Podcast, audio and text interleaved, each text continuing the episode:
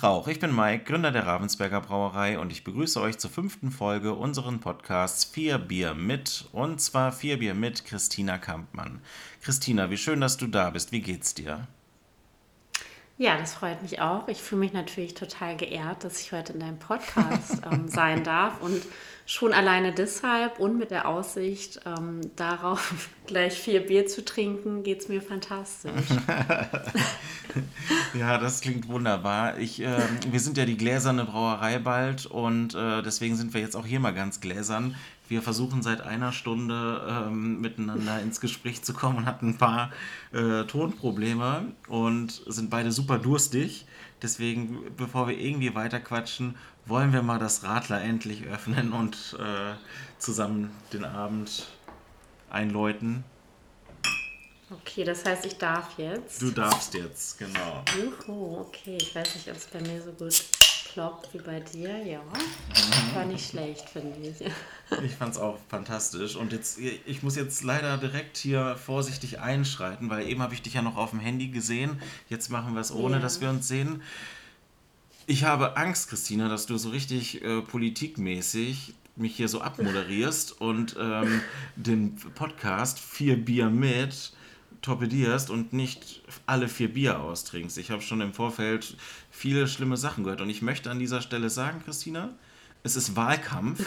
Und ich möchte von niemandem in diesem Land regiert werden, der es nicht schafft, vier Bier in einer Stunde zu trinken. Also, äh, okay, ziehst, du ziehst du mich unter Druck, Mike.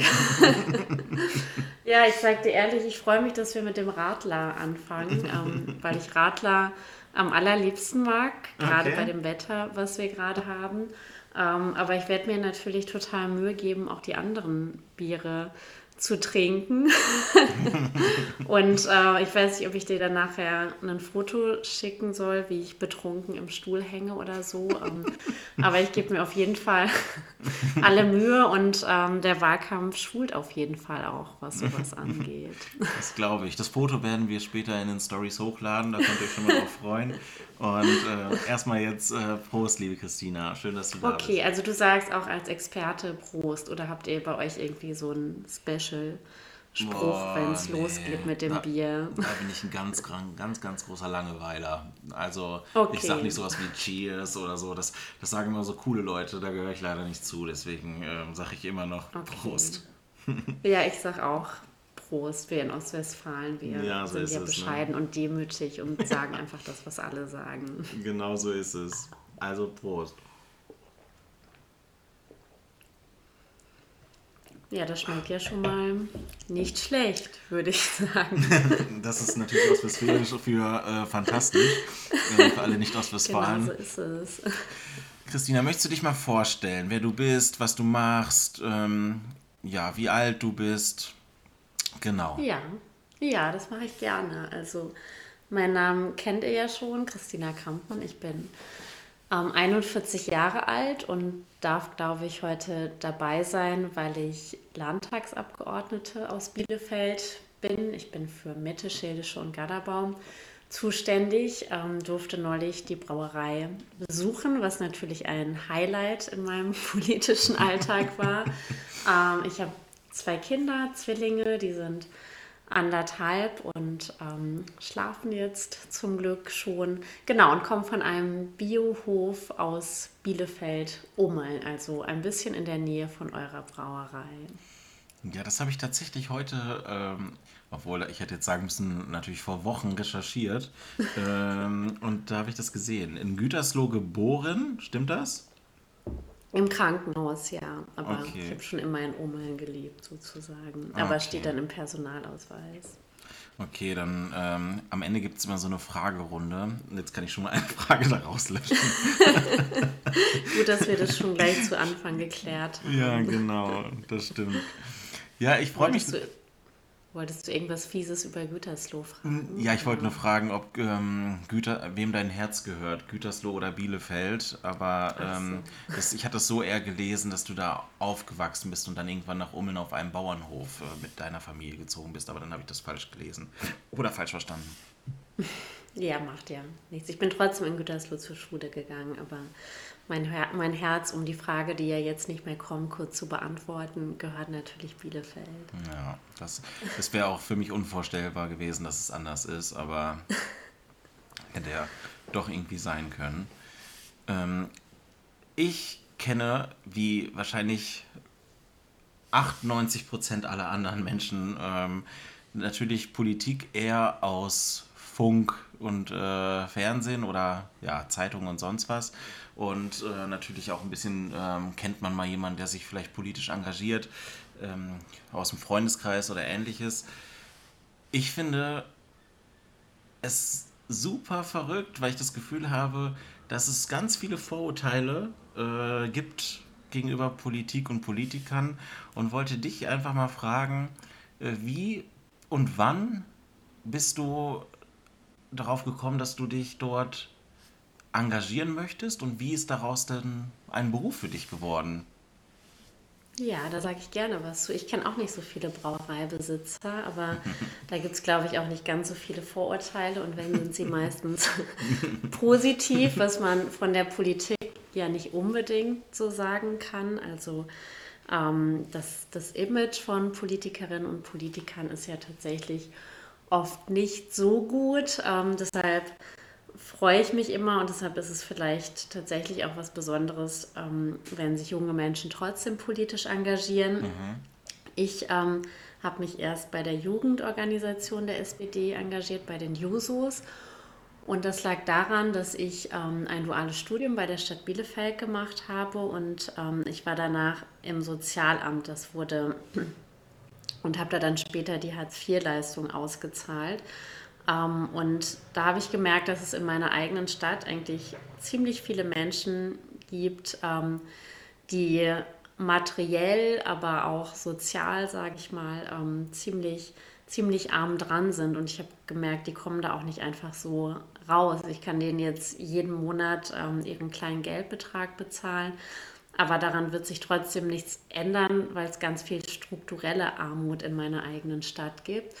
Und dann dachte ich, wäre ja schön, ähm, wenn, man, wenn man mehr dagegen tun könnte.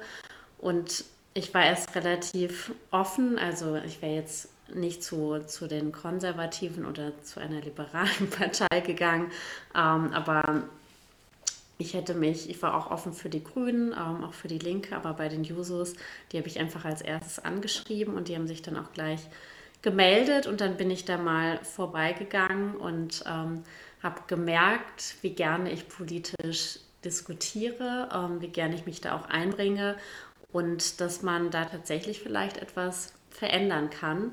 Und vielleicht ein ganz kurzer zweiter Grund, ähm, weil ich weiß, dass das auch für viele andere ein Grund war, sich zu engagieren und für mich auch zusätzlich. Ich komme selbst aus einer Familie, wo ich die erste überhaupt war, die Abitur gemacht hat und ähm, ich weiß, dass das viel mit der Bildungspolitik der SPD zu tun hat, dass das auch geht, wenn man eben aus einer Nicht-Akademiker-Familie kommt und trotzdem gibt es immer noch ähm, ja, viel mehr junge Menschen, die Abitur machen, die aus einer Familie kommt, die einen, die einen guten Bildungshintergrund hat, wo schon die Eltern Akademiker waren. Ähm, und das ist auch immer noch eine wichtige Aufgabe, finde ich, für uns als Sozialdemokratie, wirklich allen jungen Menschen, die es möchten, ähm, zu ermöglichen, dass sie auch Abitur machen oder studieren oder eine Ausbildung machen. Aber es soll eben nicht vom sozialen Hintergrund der Eltern abhängen, sondern von dem, was man als junger Mensch erreichen möchte. Das ist für mich persönlich auch so ein relativ großes Thema. Ähm, ich glaube, dass wir beide ja auch schon mal darüber gesprochen hatten, als du uns besucht hattest. Ich würde immer sagen, dass ich auch aus einem Haus stamme, wo ja, wir nie in irgendeiner Form bedroht waren von Armut oder ähm, wir irgendwie nicht wussten, wie man am nächsten Tag irgendwie das Essen auf dem Teller bekommen kann. Aber ähm, ich war auch halt der Erste, der Abitur bei uns gemacht hat. Und ähm, das war auch auf dem zweiten Bildungsweg und für mich persönlich ein unendlich schwieriger Weg gewesen, auch auf dem ersten Bildungsweg, weil ich einfach bei mir in der Familie nicht gelernt habe, mich hinzusetzen, ähm, Hausaufgaben zu machen, ähm, dass da jemand neben saß und das kontrolliert hätte oder ähm, ähm darauf geachtet hat. Ähm, in der Grundschule kann ich mich nicht dran erinnern. Ähm, da kann ich mich nur an so schlimme Tage erinnern, wo meine Uroma mit dem äh, Holzlöffel neben mir tatsächlich saß. Und wenn ich meine Sachen da ordentlich gemacht habe, dann gab es dann auch einen Finger oder so. daran kann ich mich tatsächlich wirklich? noch erinnern. Okay. Ja, wirklich. Aber ähm, ähm, der habe ich auch immer viel Geld geklaut, deswegen würde ich sagen, sind wir gewiss.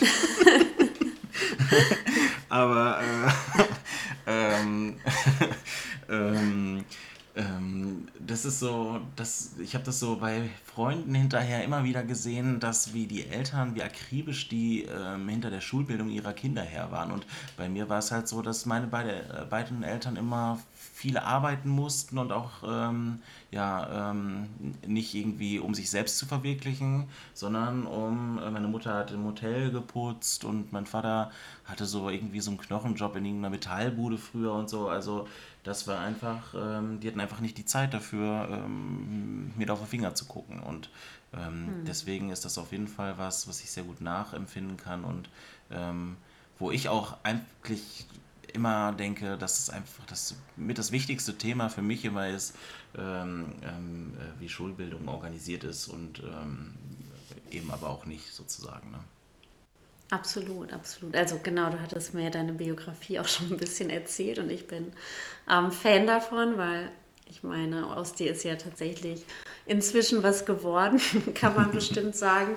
Und das, was du gerade erzählst, ist, glaube ich, total wichtig, weil es nicht nur eine Geldfrage ist. Wir haben ja auch dafür gesorgt, zum Beispiel, dass die Studiengebühren abgeschafft wurden, sondern weil man sieht, es ist eben auch eine andere Selbstverständlichkeit. Also ich habe zum Beispiel nach dem Abi dann erst zwei Semester Jura studiert ähm, und da gab es aber auch niemanden, der gesagt hat, klar, das schaffst du locker und ähm, das ist auch finanziell alles kein Problem, auch wenn es natürlich BAföG gab, sondern eher im Gegenteil. Meine Mutter hat dann irgendwann gesagt, ja, Christina, willst du nicht irgendwie lieber was machen, wo man vielleicht schon am Anfang Geld bekommt und dann einen sicheren Job hat? Und dann habe ich mich so ein bisschen überreden lassen, ein duales Studium, wie gesagt, bei der Stadt Bielefeld zu machen, obwohl mhm. ich eigentlich total gerne Jura studiert habe und glaube ich auch gar nicht so schlecht. Ähm, wie alt warst du? War dann? aber, wie alt ist man nach dem Abi 19?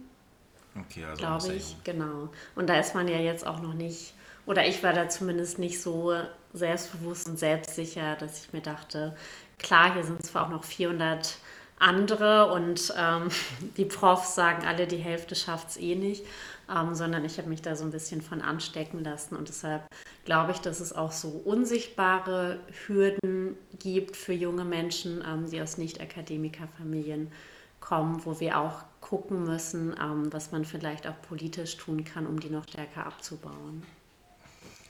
Ähm, und als du dann fertig warst mit deinem dualen Studium, was hast du dann gemacht? Ähm, genau, dann war ich eben, eben erst ähm, im Sozialamt und dann im Jobcenter und ich habe aber mein Traum, sage ich jetzt mal, vom Hochschulstudium nicht aufgegeben, sondern habe dann berufsbegleitend an der Fernuni in Hagen Politikwissenschaften studiert. Die hat damals Johannes Rau mit gegründet und ich glaube, das ist ähm, ein toller Weg, um eben auch für Menschen zum Beispiel auf dem zweiten Bildungsweg dann noch ähm, ein Hochschulstudium zu machen. Und danach habe ich mich ein Jahr beurlauben lassen bei der Stadt und habe meinen Master noch in ähm, europäischen Studien gemacht. Genau, und dann wollte ich eigentlich noch promovieren ähm, und war auch schon angefangen, aber dann bin ich plötzlich ähm, in den Bundestag gekommen. Und genau, da begann dann mein politischer Werdegang. Und wie kann ich mir das vorstellen? Ist das so, also man wird gewählt und dann ist man auf einmal, also hat man bis dahin das so aus Überzeugung und aus Freude an der Sache gemacht, aber kein Geld dafür bekommen. Und ab dem Moment, wo man in den Bundestag dann kommt, ist dann das das erste Mal, dass man dafür Geld bekommt? Oder ist das schon, also dass man damit seinen Lebensunterhalt verdient? Oder wie kann ich mir das vorstellen? Weil es ist ja nicht so, ich bewerbe mich irgendwo, fange an, äh, dort zu arbeiten. Man spricht vorher über Lohn. Ja, das ähm, stelle ich mir vor. Ja, das können wir nicht zahlen. Ja, okay, dann treffen wir uns da. Wie viele Urlaubstage? Okay. Mhm. Ähm, sondern das ist ja Produkt sozusagen, was kaum einer, also was ich noch nie gehört habe und ich weiß, wie es ist. Deswegen äh, finde ich das spannend. Das stimmt, ja. Nee, man macht es erst und das sehen die meisten Menschen, glaube ich, auch gar nicht, dass Politik ein, ein Ehrenamt für die Demokratie ist mhm. und dass ja nur ganz wenige Menschen ähm, das als Beruf haben, so wie, so wie ich jetzt, aber die meisten, ähm, die machen das eben ehrenamtlich. Bei uns, bei der SPD, da hängen auch alle die Plakate ehrenamtlich auf. Es gibt Parteien, ähm, die organisieren das so, dass das professionell gemacht wird und die dann eben Geld dafür zahlen. Mhm. Ähm, aber bei uns ist eigentlich fast alles ehrenamtlich ähm, organisiert, die, die an den Infoständen jetzt auf den Märkten ähm, stehen, die die Veranstaltungen organisieren. Ähm, das habe ich genauso wie ganz viele andere. Ich glaube, die SPD hat bundesweit noch über 400.000 Mitglieder. Ähm, das machen eben fast alle neben ihrem Job oder neben ihrem Studium oder in der Rente. Und deshalb finde ich, dass Politik schon deshalb ein anderes Image verdient hat, auch wenn es natürlich Fehler gibt und nicht alles richtig läuft, ähm, weil da einfach ganz viele Menschen ihre Lebenszeit für verwenden, um Demokratie ja auch stark zu machen. Ähm, denn Politik gibt es eben immer und muss es ja auch geben. Und ich finde, also ich weiß das immer total zu würdigen, weil ich finde, das ist überhaupt nicht selbstverständlich mhm. und ähm, dass das dann wie bei mir zum Beruf wird, ähm, das ist ja nur ein ganz kleiner Teil. Und dafür bin ich aber trotzdem dankbar, weil ich diesen Beruf sehr, sehr gerne mache. Und wann hast du das erste Mal damit Geld verdient? ähm, als ich in den Bundestag gekommen bin. Also es war in Bielefeld dann so, derjenige, ähm, der vorher im Bundestag war, der hat aufgehört und dann hat 2009 jemand kandidiert, der wurde nicht gewählt. Das heißt, das war sozusagen frei für Bielefeld, das sozialdemokratische Mandat. Und dann haben mich Leute gefragt, dann gab es aber noch drei andere, ähm, die auch für die SPD in den Bundestag wollten. Und dann hat eben erstmal die Partei entschieden. Ähm, und eigenartigerweise hat die sich für mich entschieden. Ich ähm, war da eigentlich eher so der Underdog und da hat überhaupt keiner mit gerechnet. Aber ich habe mich natürlich gefreut und dann muss man ja auch noch von den Bürgerinnen und Bürgern gewählt werden. Also da gibt es dann schon auch die ein oder andere Hürde und das hat dann aber großartigerweise auch geklappt, ähm, sodass ich im Herbst 2013 dann in den Bundestag gekommen bin und von da an auch Geld damit verdient habe und eben seitdem dann auch nicht mehr bei der Stadt Bielefeld arbeite. Ich war ja vorher ähm, mal Standesbeamtin da, das war auch schön. Ah. ähm, genau. Und ja, das sind jetzt dann nächstes Jahr schon zehn Jahre, also schon eine ganz schön lange Zeit, finde ich. Also du bist jetzt seit zehn Jahren Berufspolitikerin. Ja, das klingt schon wieder so negativ, aber genau Nein, so ist warum? es. Also äh, ist sehr wichtig, dass es, äh, diese Menschen, also diese Menschen, das klingt schon wieder irgendwie kacke, aber du, äh, du weißt, wie ich es meine. Es ist ja ganz klar, dass diese Positionen besetzt werden und ähm, ähm, ich finde da gar nichts Verwerfliches oder sonst was dran. Ähm, ähm, im, im, Gegenteil, ich bin ja froh, ähm, dass wir diese Instrumente in Deutschland haben und äh, frei wählen dürfen.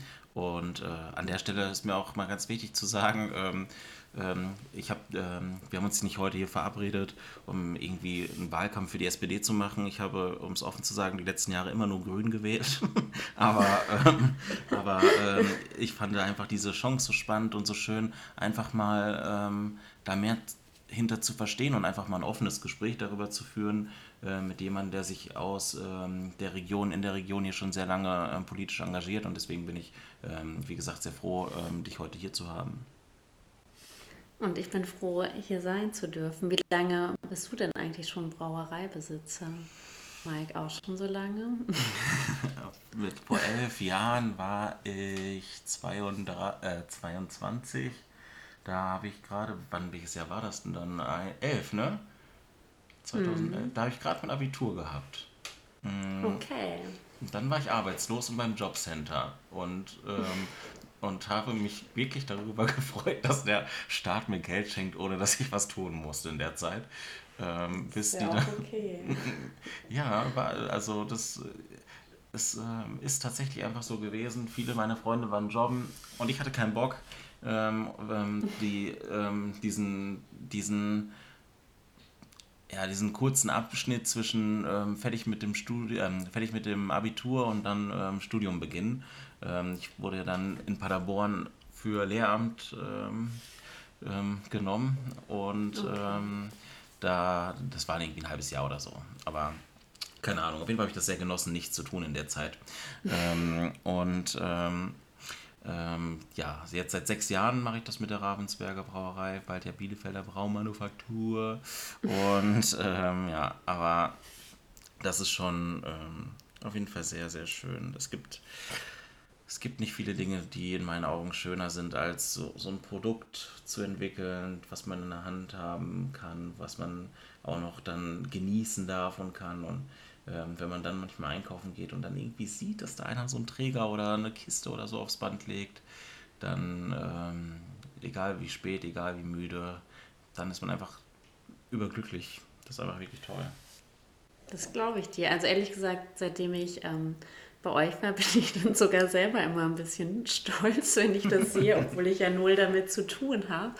Aber ich denke dann immer, ich kenne den und dein Name Mike steht ja auch immer da drauf. Ja, stimmt. Und ähm, freue mich dann auch immer ein bisschen. Und das ist vielleicht auch dann das, was uns verbindet, ähm, dass wir, glaube ich, beide unseren Beruf leidenschaftlich gerne machen. Ich habe halt weniger ähm, am Ende des Tages ein Produkt in der Hand und ich weiß, dass das, glaube ich, für ein Berufsleben auch ein total befriedigendes Gefühl ist. Das sagen ja auch viele, die irgendwie im Handwerk tätig mhm. sind, dass es total schön ist, wenn man am Ende des Tages sieht, was man geschafft hat. Ähm, das ist in der Politik natürlich oft ein bisschen langwieriger. Es ist auch nicht immer mit so positiven Erlebnissen verbunden mhm. wie mit dem Biergenuss. Ähm, aber es hat, glaube ich, andere schöne Seiten. Ich habe mich jetzt gerade gefragt, wenn ich dich auch noch kurz was fragen darf. Ähm, hast du dir schon manchmal vorgestellt, wie dein Leben jetzt wäre, wenn du Lehrer geworden wärst? Oder ähm, kommt es gar nicht mehr in deinem Kopf vor? Oh, das ist eine ganz gemeine und gute Frage. Also, ich hatte das ja schon mal angedeutet. Ich, ich hatte immer das Gefühl, ich bin nicht, ich bin nicht gemacht, um arbeiten zu gehen. Da, also mir war immer Selbstverwirklichung unendlich wichtig. Das ist so, ich habe immer das Gefühl, ich bin jemand, ich habe auch sehr viel Angst zum Beispiel vom Tod. Ne? Das ist so ein Thema, was mich immer auch sehr äh, oft so in meinem Kopf ähm, äh, ja, beschäftigt, weil ich einfach mhm. so unendlich gerne lebe. So, ne? ich, ich, ich, ich, genieße das alles so, äh, so also meine, meine, hier meine kleine Familie, meine beiden Kinder. Ich bin das klingt total scheiße, aber äh, so eine Liebe kannte ich einfach auch. Äh, der, also natürlich, man war auch verliebt und so, aber das ist sowas, ich bin so dankbar für das, was ich besitze und habe und ähm, ich habe. Ich hoffe, deine Frau hat den Podcast, zumindest diese Folge. ja, eigentlich schon. ich glaube, eigentlich hört sich es doch dann immer, ja. Aber ähm, das ist so, so, weiß ich nicht. Ähm, war, ich wollte immer Zeit mit meinen Freunden und meiner Familie verbringen und äh, einfach diese kurze Zeit, die ich, hm, die ich hier so habe, es fühlt sich für mich immer kurz an, ähm, einfach mhm. genießen. Und da habe ich immer gedacht, warum soll ich mich die meiste Zeit von früh bis spät, dann komme ich kurz nach Hause, dann schlafe ich und dann geht es wieder los, für irgendwas abackern, ähm, was ich nicht mag, weil ich das so von vielen Freunden und auch aus der Familie immer dieses, oh, wieder Montag und sonst wie, ne, kein Bock. Ähm, mhm. Und äh, will wieder Urlaub haben oder ich lasse mich mal eine Woche krank schreiben, auch wenn ich gar nicht krank bin, einfach nur um da mhm. rauszukommen. Das ist, ich finde, das ist ein furchtbar quälender Gedanke und ich äh, wünsche mir immer für alle Menschen, dass die, ich bin da ja mit komplett zufällig irgendwie reingerutscht und reingeraten, aber habe einfach eher das Gefühl, jeden Tag total die Freizeit, wunderschönen Momente bei der Arbeit zu haben. Und ich freue mich über meine Mitarbeiter und über unsere Gesellschafter und, und unsere Partner oder wie jetzt, dass ich mit dir hier sitzen darf, äh, leckeres Bier trinke und einfach mich äh, mit ähm, netten Menschen austauschen darf. Ähm, das es fühlt sich für mich nie nach Arbeit an. Und wenn alle bei mir immer meckern, oh, morgen ist wieder Montag, dann denke ich immer so, morgen ist wieder Montag, wie geil. Es wird wieder, ich werde wieder ganz viele neue Sachen erleben und lernen und Fehler machen und Sachen schlecht machen und mich ärgern, aber dann wieder irgendwie ähm, es irgendwie hinbekommen und äh, neue Leute kennenlernen und ähm, dafür bin ich, wie hm. gesagt, sehr, sehr dankbar und deswegen ähm, denke ich eigentlich nie darüber nach, was ich nicht geworden bin, sondern bin einfach sehr dankbar darüber, was ich geworden bin. Ja, was gibt's, was gibt's Schöneres? Also, ähm, das ist, glaube ich, ein, ein echtes Privileg und das ja. geht mir meistens auch so. Also, bei mir gibt es manchmal auch so Gremiensitzungen in Düsseldorf oder so, die dann ewig lange sind mhm. und ähm, wo jemand nochmal das wiederholen muss, was schon zehn andere vor ihm, meist oder oftens Männer, ehrlich mhm. gesagt, gesagt hat. Ähm, aber meistens denke ich das genauso wie du und wollte auch nie, ich kenne das auch, ähm, so ein Mensch sein, der dann nur aufs Wochenende hinfiebert oder auf ähm, den nächsten Urlaub und ähm, bei mir war es aber so, ich kannte das eigentlich auch nie anders, weil wenn, ähm, wenn der Job der Familie ein Bauernhof ist, ähm, mhm. dann ist da schon ganz viel Selbstverwirklichung so mit drin. Bei uns ist es nur ein Nebenerwerbshof. Mein Papa war immer auch noch Kfz-Mechaniker, aber trotzdem habe ich ja mein, mein Leben dann vor allem auf diesem Hof irgendwie erlebt und das ist einfach auch etwas total Schönes, wo, auch wenn es oft viel Arbeit war, die meisten das immer total gerne gemacht haben. Und ähm, deshalb wollte ich auch immer gerne so einen Job. Also für mich war immer klar, dass ähm, Beruf und Selbstverwirklichung eins sein sollten. Mhm. Und ich bin einfach auch super dankbar, dass es, ähm, dass es das ist und fände es toll, wenn möglichst viele Menschen das so für sich empfinden, weil genau das, was du gesagt hast, ich glaube, da denken ja fast alle viel drüber nach oder ich zumindest auch, ähm, dass die Lebenszeit eben nicht unbegrenzt ist und dass die einfach auch nicht so verstreichen sollte oder so verstreichen sollte, dass man ständig auf die Uhr guckt und denkt, ähm, wann ist endlich mein Arbeitstag zu Ende. Und ähm, das war auch einer der Gründe, warum ich mich auch für die SPD entschieden habe habe, weil wir können natürlich nicht dafür sorgen, dass jeder Mensch den absoluten Traumjob mhm. bekommt, aber wir können wenigstens dafür sorgen, ähm, dass niemand, der wirklich arbeiten muss, ausgebeutet ähm, wird, dass alle möglichst gute Arbeitsbedingungen haben und das ist eine große Aufgabe mit einer großen Tradition, ähm, die aber gerade, ich mache ja Digitalpolitik, auch in dieser Zeit immer wieder neue Herausforderungen mit sich bringt. Aber eigentlich aus den Gründen, die du gerade auch genannt hast, ähm, finde ich das jeden Tag wichtig, dafür zu arbeiten und hoffe, dass wir auch immer noch einen kleinen Beitrag dazu leisten können. Wenn, ähm, obwohl, bevor ich frage, es ist jetzt schon wieder 27 Minuten und wir haben erst einen Radler getrunken und ich habe dich wirklich sehr wenig trinken hören, liebe Christina. Deswegen gebe ich, ich dir Ich dich auch. Ich wusste ich nicht, ob leer. du immer ansagst, ich bin, wenn ich, ich ein neues nee, nee, nee, Bier öffnen muss. So, ich, bin, ich, bin, ich bin hier schon empty und äh, okay. will dir jetzt nochmal einen Schluck äh, aus deinem Radler gewähren, bevor du dann bitte das helle nee, einmal aufmachst. Okay. Das helle mit genau 5%. Ja. Das ist für mich immer, ich bin nicht so der helle Trinker. Also ist ja in Deutschland einfach wirklich so der beliebteste, wachsendste Bierstil, aber für mich ist das. Ist es so? Okay. Ja, das ist ähm, immer mit noch eines der wenigen ähm, Produkte aus dem Bereich Bier, ähm, was ein Wachstum verzeichnet in äh, jedem Jahr. Ähm, mhm. Und ich finde es aber sehr ist mir zu mild. Ich mag es lieber ein bisschen. Herber? Ja, ja, ein bisschen. Nur beim Bier oder generell im Leben?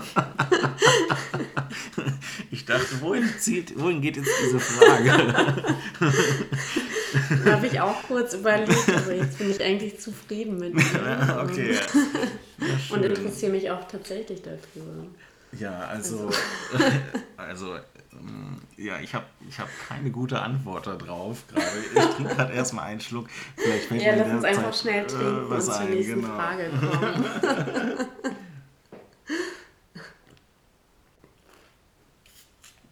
Hm. Ja. Soll ich lautere Trinkgeräusche machen, damit Nee, das, äh, das Foto wird es am Ende beweisen. Ich werde das, okay. werd das für uns alle prüfen. Ja, äh, okay. Ähm, wenn ich einigermaßen vernünftig informiert bin generell bei Politik, ist es ja so, dass Ämter ja auch immer wechseln. Dann wird auf einmal, ja, welcher, wer kriegt welches äh, Amt, ähm, hatten wir ja gerade erst relativ frisch alles. Und dann denkt man ja immer so, mein Gott, sind das immer heftige Profis, diese Menschen. Die kennen sich ja mit allem aus. Die können heute dies und morgen das.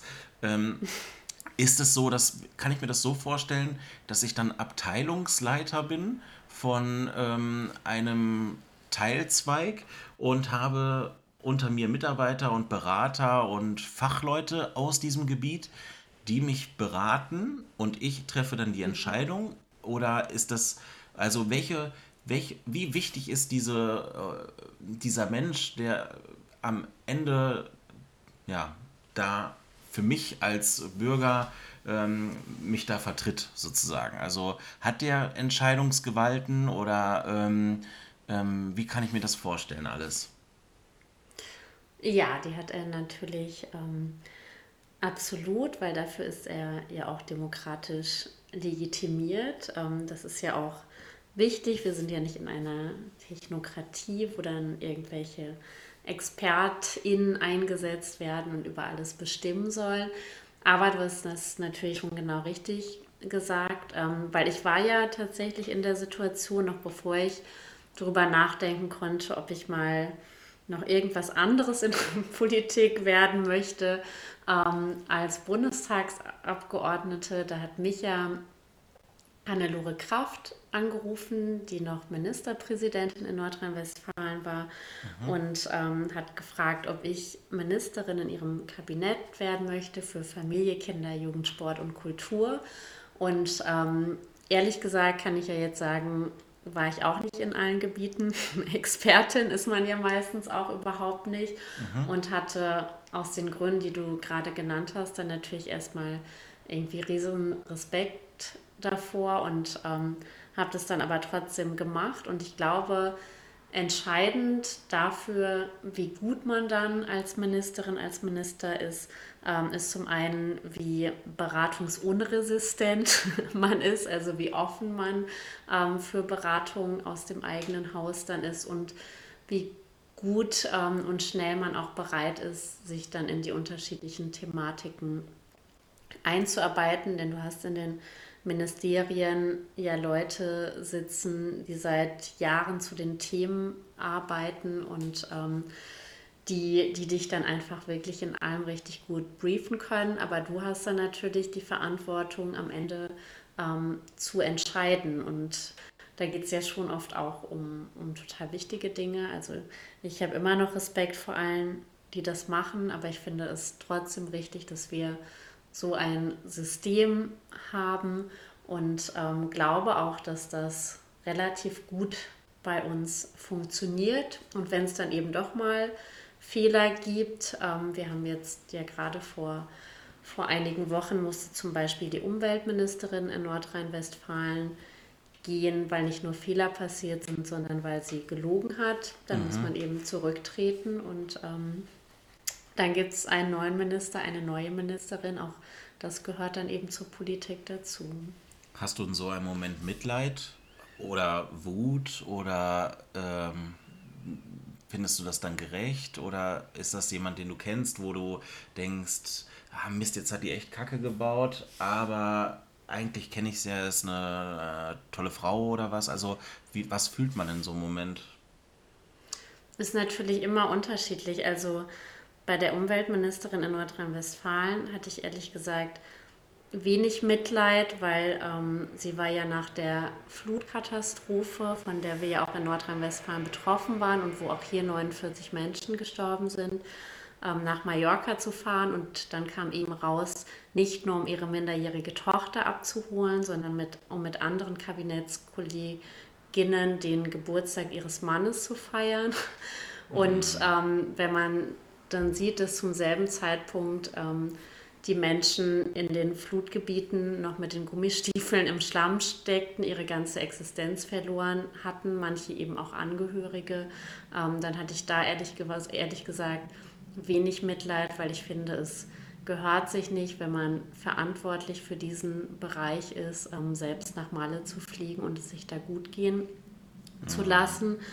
Ähm, kurze Zeit darauf ist ja auch die Bundesfamilienministerin zurückgetreten, weil sie zum damaligen Zeitpunkt auch noch ähm, Umweltministerin in Rheinland-Pfalz war. Ähm, die hat ihre persönliche Situation dann ja nochmal sehr bewegend erläuternd ähm, mit ihrem Mann, der einen Schlaganfall hatte mhm. und ähm, der mehr Urlaub braucht und so. Da hatte ich dann ehrlich gesagt schon auch Mitleid, aber ich fand es trotzdem, ich fand es trotzdem ähm, richtig, weil ähm, sie auch Fehler gemacht hatte, sie auch gelogen hatte und ähm, dann gehört es eben auch dazu. Also es kommt natürlich auch immer auf die Sachlage an, aber mir haben dann Leute auch über, über Insta ähm, zum Beispiel geschrieben, die selbst von der Flut betroffen waren, wie sie sich gerade fühlen, ähm, wenn sie hören, dass ähm, ja andere, die in der Politik Verantwortung tragen, gleichzeitig gefeiert haben. Und mhm. Deshalb muss man das, glaube ich, immer differenziert betrachten. Ich finde das immer so schwer. Also ich denke mal, warum, warum darf die, also warum, also das ist natürlich ein anderer Aspekt, aber ich habe das Gefühl, warum kann Politik nicht auch einfach ganz ähm, offen, also wahrscheinlich manche Sachen gehen nicht, aber ähm, worauf ich hinaus will, ist zum Beispiel immer dieses Sondervermögen, Sondervermögen, Sondervermögen. Ähm, auf einmal hört man so ein Wort 834 Mal und man denkt, was ist ein Sondervermögen?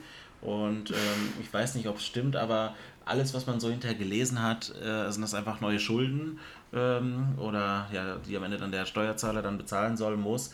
Ähm, und dann denke ich, warum nennt man es nicht so? Ich meine, die Situation ist ja relativ eindeutig und ich glaube, dass die Politik gerade auf einmal unglaubliche Mehrheiten dafür findet, äh, warum dieses Geld aufgenehm, äh, aufgenommen werden muss, wo man vor drei, vier Jahren noch gesagt hätte, Leute, auf gar keinen Fall.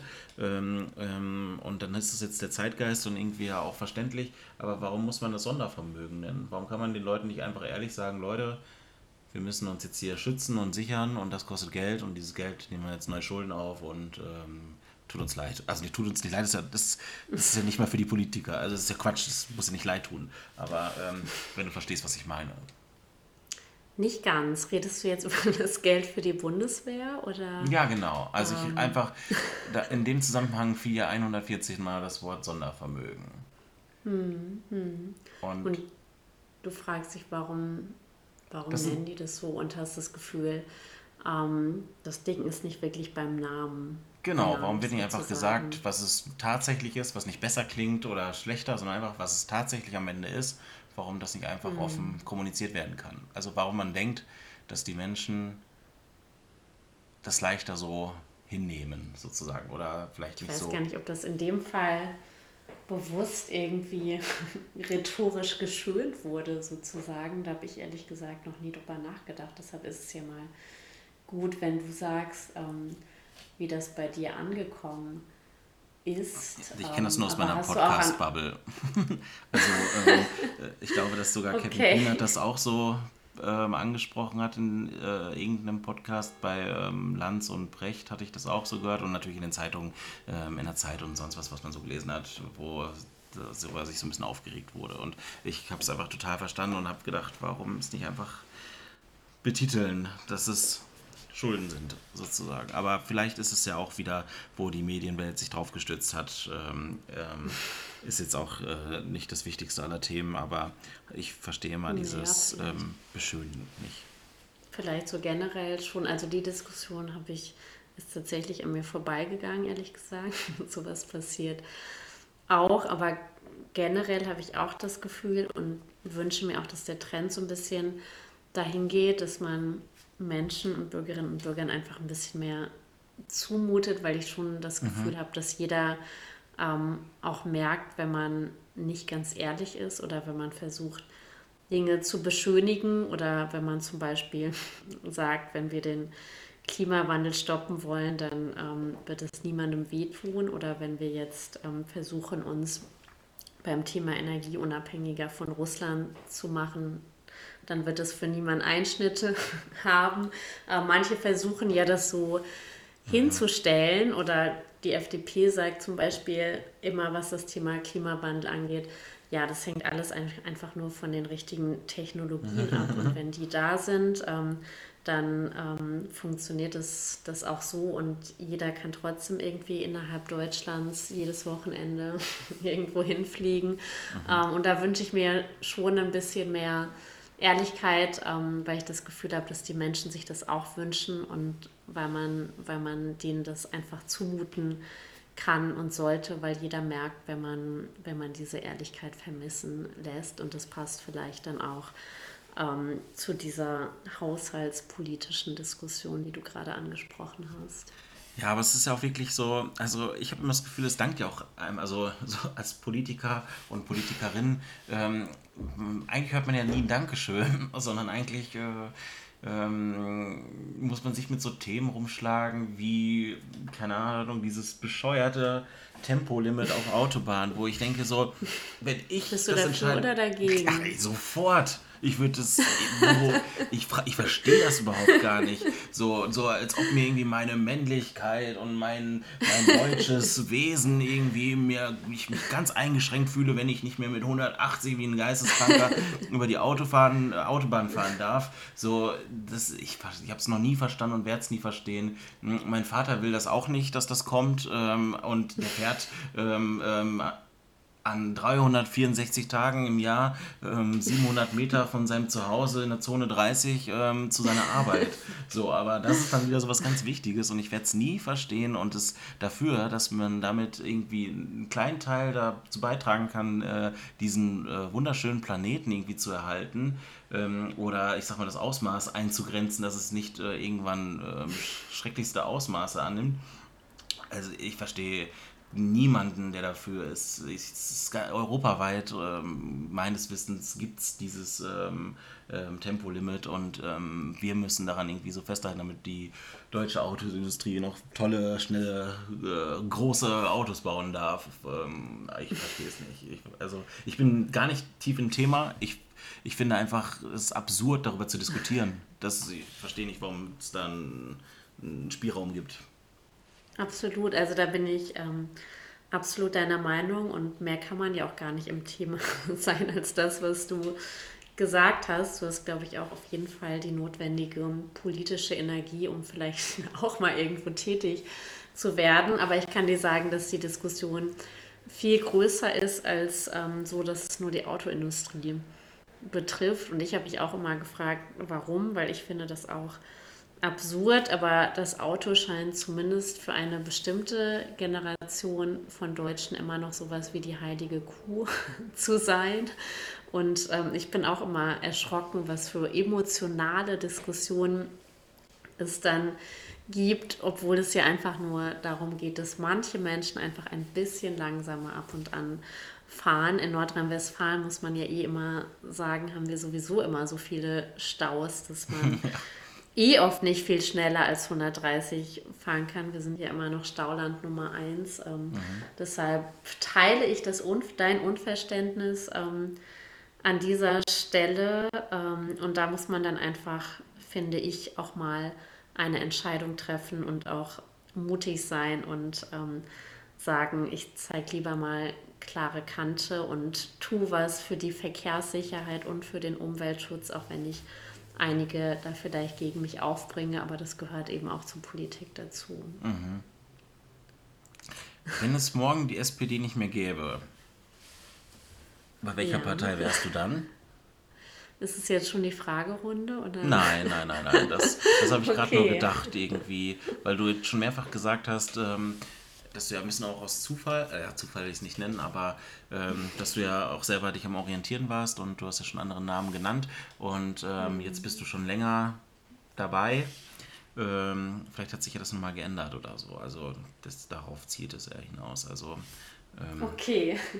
nee, also ich bin schon gerne in der SPD, aber wenn es die nicht mehr gäbe, würde ich zumindest darüber nachdenken, ähm, zu den Grünen zu gehen. Ich habe manchmal ähm, Angst vor deren moralischer Überhöhtheit, ähm, mhm. so kommt mir das manchmal ähm, vor und mir, mir ist der Gerechtigkeitsgedanke dazu wenig ausgeprägt, ähm, der für mich total wichtig ist, um mich politisch zu engagieren, aber sie wären auf jeden Fall die nächsten nach der SPD und ich würde mich auch sehr freuen, wenn es mal wieder für Rot-Grün, ob in Nordrhein-Westfalen oder im Bund, reicht. Hast du jetzt schon wieder das dritte Bier aufgemacht? Nein, ich habe nur, ich bin immer mit irgendwas am Spielen.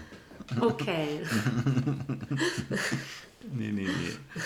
Ähm, ja, also ich will auch nochmal dann sagen, ganz kurz, ich habe nur die Grünen gewählt immer, weil ich kenne deren Parteiprogramm nicht. Also, ähm, und, ähm, ähm, aber mir hat es immer gereicht, dass ich gedacht habe, so für mich, vielleicht ist es immer so, ich bin, ich romantisiere dann manchmal auch so komische Sachen, ähm, aber ich hatte das Gefühl, dass es ganz wichtig ist, dass die großen Volksparteien mehr verinnerlichen, ähm, dass, glaube ich, vielen jungen Menschen es sehr wichtig ist, was mit diesem Planeten passiert und dass deren hm. Inhalte, ähm, und für mich war es immer der Inhalt ähm, Nachhaltigkeit und ähm, ähm halt ähm, die, ähm, die Bedrohung des Klimawandels sehr ernst zu nehmen und darauf zu reagieren. Und ich habe das Gefühl, nicht wegen mir, aber dass natürlich dieser Zeitgeist, weil ich bin da ja nur einer von zig Millionen anderen Menschen in diesem Land und äh, hm. dieser Welt, dass da, dass es geholfen hat, dass die Grünen starke Ergebnisse eingefahren haben, ähm, immer mal wieder, ähm, um da ein Bewusstsein mehr zu schärfen für. Und ähm, ähm nur deswegen habe ich mich dafür entschieden, das einfach stumpf durchzuwählen. Ähm, ich habe auch jetzt bei der Bundestagswahl bei der letzten anders gewählt, aber ähm, ja, das wollte ich nur noch mal an der Stelle sagen. Ja, aber das ist ja auch, das ist ja auch richtig. Ansgar Brinkmann hat mal gesagt, wenn jetzt alle Parteien für Klimaschutz sind, dann muss man die Grünen ja gar nicht mehr wählen. ähm, aber das war, das war, glaube ich, ein Prozess, der nicht nur mit den Ergebnissen der Grünen zu tun hat, ähm, sondern der natürlich auch damit zu tun hat. Und so soll es ja in der Demokratie auch sein, dass Menschen das Thema einfach auf die Straße gebracht haben. Und es wäre, glaube ich, schön, wenn auch die vermeintlich großen Parteien mal reagieren würden und vor allem auch junge Menschen stärker in die Politik einbeziehen würden, ohne dass die gleich zu Millionen auf die Straße gehen würden, zumal es ja auch nicht nur sie betrifft. Mhm. Ähm, aber da bin ich schon ziemlich froh, dass es da auch in der SPD einen, einen großen Wandel gab. Also es ist nicht so, dass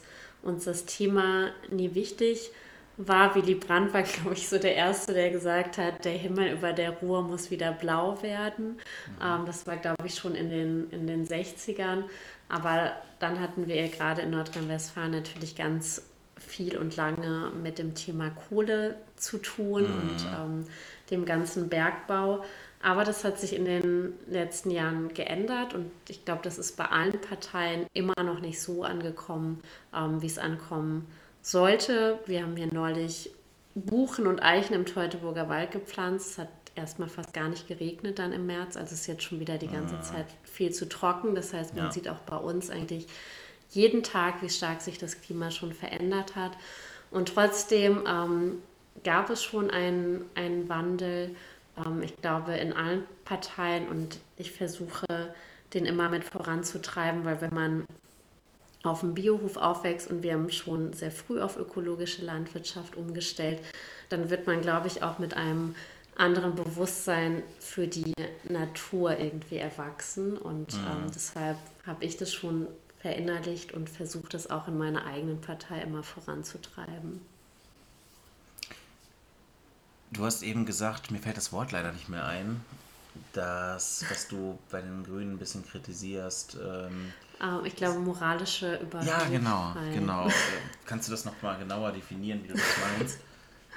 Ja, also ich habe oft das Gefühl, dass die Ansprüche da so hoch sind, ähm, dass ganz viele Menschen das Gefühl haben, sie können dem gar nicht gerecht werden. Ähm, und die grünen Mitglieder und Spitzenpolitikerinnen sind da eingeschlossen. Also ich glaube, ganz deutlich wurde, dass als ähm, Annalena Baerbock, die ich total schätze, aber als sie als Kanzlerkandidatin ähm, kandidiert hat und ja eigentlich einen guten Job gemacht hat, aber dann kam raus, dass gerade sie, die wie viele Grüne für die größtmögliche Transparenz etc. stand, bei ihrem Lebenslauf ähm, dann eben doch nicht ganz so transparent und ehrlich war, ähm, wie sie, wie sie ähm, immer gesagt hatte.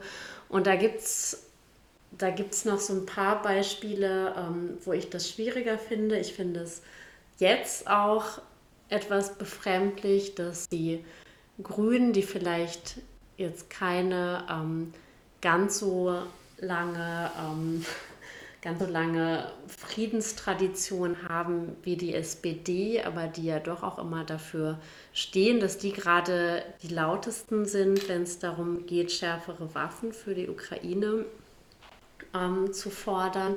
Mhm. Und ähm, ja, so, so gibt es immer wieder, wieder Beispiele, wo ich das Gefühl habe, dass man dem, was dort gefordert wird, ähm, kaum gerecht werden kann. Und dann wünsche ich mir manchmal, dass da vielleicht einfach ähm, ein bisschen tiefer gestapelt wird und dann aber auch realistisch geschaut wird, ähm, wie lässt sich das tatsächlich umsetzen, weil ich habe immer das Gefühl, dass man, wenn man die Latte so hoch setzt, ähm, dass man am Ende eigentlich nur scheitern kann. Und das ist immer so ein bisschen das Problem, was ich damit habe, aber das ähm, ist natürlich auch Ansichtssache, ähm, aber ich gucke dann immer wirklich lieber, was kann man tatsächlich auch umsetzen und erreichen. Ich hoffe, meine Nachbarn haben gerade zugehört oder hören das jetzt morgen oder übermorgen sich an. Die, ähm, die wohnen unter uns und die sind bei den Grünen. Und ja. ähm, die haben Streit mit unserem vierjährigen Kind, weil es dem zu laut ist und die grüßen den nicht mehr. Also Benjamin sagt immer Hallo und die gucken dann weg und legen uns Wirklich? Immer, ja und legen uns immer Briefe vor der Tür und rufen ständig den Vermieter an und beschweren sich und haben hier so eine Stadtwohnung. Also Volker und Petja, wenn ihr das hört, ihr seid scheiße, schämt euch. so, ja, bei Kindern, das sind die familienfreundlichen Menschen. Ja, ja. Aber wie in jeder Partei gibt es natürlich überall ähm, Leute. genau, aber ein Kind nicht mehr zu grüßen ist ja schon ziemlich, ziemlich krass. Ja, das ist wirklich sehr traurig, aber das kann einem eigentlich nur leid tun. Egal. Schöne Grüße an der Stelle. Ähm, ja, wir sehen uns auf dem Flur. die kriegen kein Bier mehr. Nee, die kriegen schon lange kein Bier mehr. Da fließt nur Wein. Und das in großen Mengen. Nein, jetzt sag ich mal auf. Ja, da kann ich jetzt nicht so viel zu sagen. nee, aber du kannst mir vertrauen, das ist so. das tue ich. also, ihr seid ja gerade im Wahlkampf und ich stelle mir das so unendlich schrecklich vor, weil man jeden Tag, also auf eine Art und Weise ist es wahrscheinlich voll cool, weil man so viele verdammt coole Sachen wahrscheinlich sieht und man sich dann viel mhm. anguckt und ähm, ähm, ja, viel dann auch da sich zeigt und ähm, versucht, die Leute da verstehen zu lernen und sowas. Das, das ist wahrscheinlich ziemlich cool, aber mhm. es ist, glaube ich, so unendlich anstrengend. Und wie viele Stunden ist dir an Schlaf gegönnt äh, in, ähm, und ich sag mal Quality Time mit der Family und so in so einer Periode? Oh, das ist ähm, schwer zu sagen. Also ich mache ja jetzt das erste, ich mache jetzt zum dritten Mal Wahlkampf und das erste Mal mit Kindern, mit kleinen Kindern. Mhm. Und ähm, da muss man auch so ehrlich sagen, denn Politik ist nicht sonderlich familienfreundlich. Mhm. Ähm, dass der Wahlkampf dadurch nicht so geht ähm, wie sonst, weil ich muss nicht nur meine Termine oder ich habe ein Team, was die organisiert, aber ich muss die nicht nur wahrnehmen, sondern ich muss gleichzeitig auch immer die Betreuung der Kinder organisieren diese Woche. Ich weiß nicht, wie es für euch in der Kita ist. Diese Woche hat unsere Kita zu. Ähm, das macht es dann alles irgendwie nochmal mhm. noch schwieriger. Ähm, und das ist komplizierter, aber ich bin trotzdem immer total dankbar, beides machen zu dürfen und weiß, dass das natürlich auch nicht nur mir irgendwie in der Politik so geht, sondern dass das Thema Vereinbarkeit für ganz viele Familien immer noch super, super schwierig ist.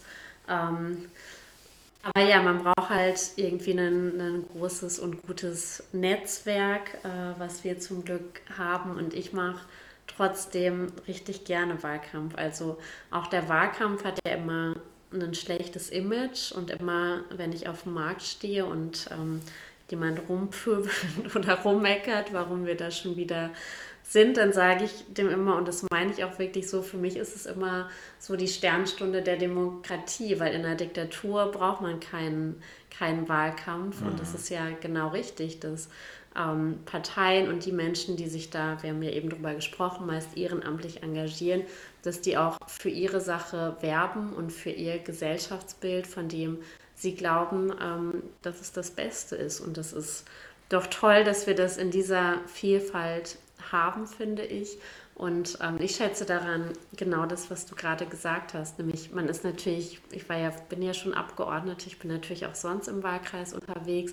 Aber jetzt, wo die Plakate hängen, ähm, die Leute erkennen einen, man hat einfach ja viele tolle Gespräche und tolle Begegnungen, macht Dinge, die man vielleicht vorher noch nicht so gemacht hat. Also mhm. letzte Woche war ich hier gerade mit den Mountainbikern im Teutoburger Wald unterwegs und ähm, bin da auch mal so eine Strecke gefahren oder heute hatte mich jemand über Facebook dann in seinen Kleingarten eingeladen und hat mir irgendwie seine, seine ganze Lebensgeschichte erzählt. Und eins erzähle ich gerade ganz kurz noch, weil das so schön war. Neulich habe ich Hausbesuche gemacht und da habe ich einen Mann getroffen, der auf unserem Hof während des Zweiten Weltkriegs evakuiert war und da länger gelebt hat. Der war jetzt weit über 80 und ähm, ich habe ihn und seine Frau dann zu uns eingeladen und denen hat das total viel bedeutet, dass er nochmal an den, an den Ort seiner Kindheit ähm, gehen wow. durfte.